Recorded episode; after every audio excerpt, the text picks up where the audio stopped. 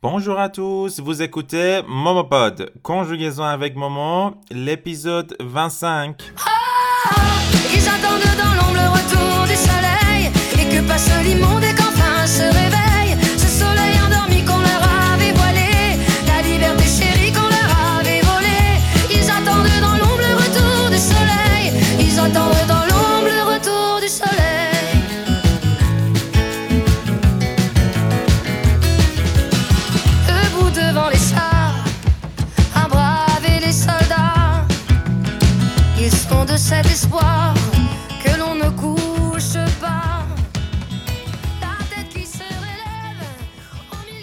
سلام سلام سلام سلام. در خدمت شما هستیم با 25 مین قسمت از سری پادکست کنجوگزون avec مومو. هر هفته راجع به افعال مختلف زبان فرانسوی صحبت می‌کنیم صرفشون می‌کنیم جمله باهاشون می‌سازیم و سعی می‌کنیم با این کار گرامر زبان فرانسویمون رو تقویت بکنیم.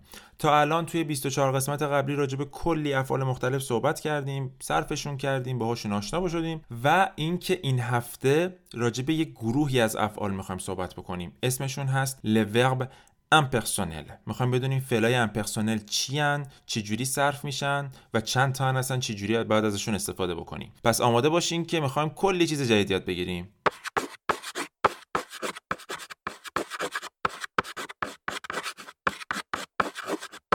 خب وقتی میگیم un verbe impersonnel یعنی چی؟ فعل امپرسونل یعنی چی؟ یعنی personnel نیست دیگه impersonnel مخالف personnel ه وقتی میگیم یه فعلی personnel نیست حالا ترجمه تحت لفظیش میشه یه فعلی شخصی نیست. یا به عبارت بهتر یه فعلی شخص نداره. یعنی چی شخص نداره؟ براتون مثال می‌زنم. مثلا من می‌خوام بگم بارون میاد. میگم il pleut.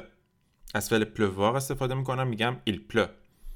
این pleut که داره میاد چی داره میاد؟ بارون داره میاد؟ یعنی فاعل این جمله کجاست؟ این- جمله اصلا فاعل نداره. il pleut این il به هیچ کس بر نمیگرده.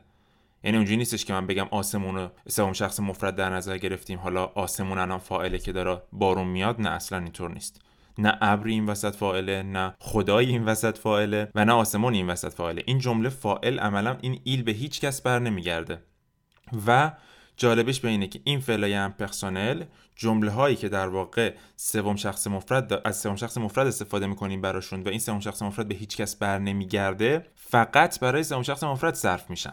یعنی چی؟ بیایم با هم دیگه فعلای دیگر رو مثال بزنیم. مثلا مهمترین فعل impersonnel فعل falloir هست. falloir فقط و فقط برای یک شخص صرف میشه. یعنی دیگه صرف از این آسونتر نداریم. falloir il faut تموم شد رفت. یعنی نه je داره نه tu داره نه elle داره نه nous داره نه vous داره نه ils و elles جمع داره. falloir فقط واسه il صرف میشه و اونم صرفش هست il faut برای زمان حال اخباری. برای présent indicatif falloir میشه il faut. حالا مثلا من به شما میگم که il faut faire du sport یه جورایی باید اخلاقی معنی میده. یعنی یه چیزی که توی انگلیسی ما معمولا از فعل should استفاده می‌کنیم باید اجباری نیست. faut faire du sport همه آدمای دنیا باید ورزش بکنن. یعنی یه باید اخلاقیه یه قانون کلیه. نه برای منه نه برای شماست. این جمله هم باز impersonnel فعلش و به هیچ شخص خاصی بر نمیگرده. یه جمله کاملا کلیه. Il faut faire du sport. یا مثلا شما من میگین که می‌خوام فلان کیک رو بپزم. چه چیزایی نیاز دارم؟ میگم faut de la farine. آرد نیاز داری. ولی باز دوباره اینجا واسه تو نوعی نیست. il faut de la farine بازم فعلش امپرسونله توالت کلی. شما بخواین کیک فلان چیز مثلا درست بکنین به آرد احتیاج دارین. ایل فود فقین یا مثلا من میگم که il faut que je sois en bonne santé. حالا کاری نداریم که گرامر این واسه کلی لول جلوتره. صرفا این جمله رو تو ذهنتون داشته باشین. Il faut que je sois en bonne santé. میبایستی که من در سلامت کامل باشم. این میبایستی که باز دوباره فاعل نداره. معلوم نیست کیه. میبایستی که من در سلامت کامل باشم. Il faut que je sois en bonne santé. حالا این سوا چیه؟ فعلا اصلا ذهنتون رو درگیرش نکنین. واسه لول B1 هستش. خب پس فعل falloir یکی از افعال و یه جورایی میشه گفت مهمترین فعل impersonnel هست که فقط و فقط برای سوم- شخص مفرد صرف میشه. ببین چند تا مثال بزن. معمولا بعد از il faut می‌تونه سه تا اتفاق بیفته. سه تا سناریو داریم. یا infinitif میاد یعنی یه فعل چون falloir خودش صرف شده دیگه دیگه فعل بعدی که نباید صرف بشه مثلا من میگم که il faut boire beaucoup d'eau خیلی باید آب بنوشیم. Il faut boire beaucoup d'eau یعنی boire به صورت infinitif اومده. یا مثلا il faut manger de la viande باید گوشت بخوریم. Il faut manger de la viande باز دوباره manger به صورت infinitif اومده. Il faut manger de la viande بعضی وقتا بعد از faut ممکنه اسم بیاد. مثلا من یکی از دوستان می‌بینم که حالا یه ذره دیدش مشکل داره دیدش ضعیفه. مثلا میگم که te faut des lunettes میبایستی که تو از عینک استفاده کنی یا تو عینک احتیاج داری. des lunettes می‌تونم اسم نیاد که بیاد و بعدش یه جمله دیگه شروع بشه. مثل همون جمله که من گفتم il faut que je sois en bonne santé. این فعلا رو فعلا بریم راجعش حرف نزنیم چون که ما subjonctif و بلد نیستیم و لازم هم نیست فعلا تو این سطح بلد باشیم. ان تو آینده بهش می‌رسیم. چرا که جمله بعد از il faut que بعد به صورت subjonctif بیاد و ما فعلا تو این level با subjonctif کاری نداریم. اما بدونین که سه تا سناریو اتفاق میفته بعد از il faut infinitif اسم و یه جمله دیگه. Faut پس یکی از در واقع falloir یکی از افعالی که به صورت impersonnel ما ازش استفاده می‌کنیم. فعل دیگه ای که به صورت impersonnel می‌تونیم ازش استفاده بکنیم فعل pleuvoir به معنی بارون اومدنه. فقط و فقط برای il صرف میشه. il pleut il pleut این داره بارون میاد. il pleut این هم یه فعل دیگه impersonnel ه فعل برف اومدن neiger. il neige یعنی il به هیچ کس بر نمیگرده. il neige داره برف میاد. یا بعضی وقتا فعل rester به معنای موندن نیست.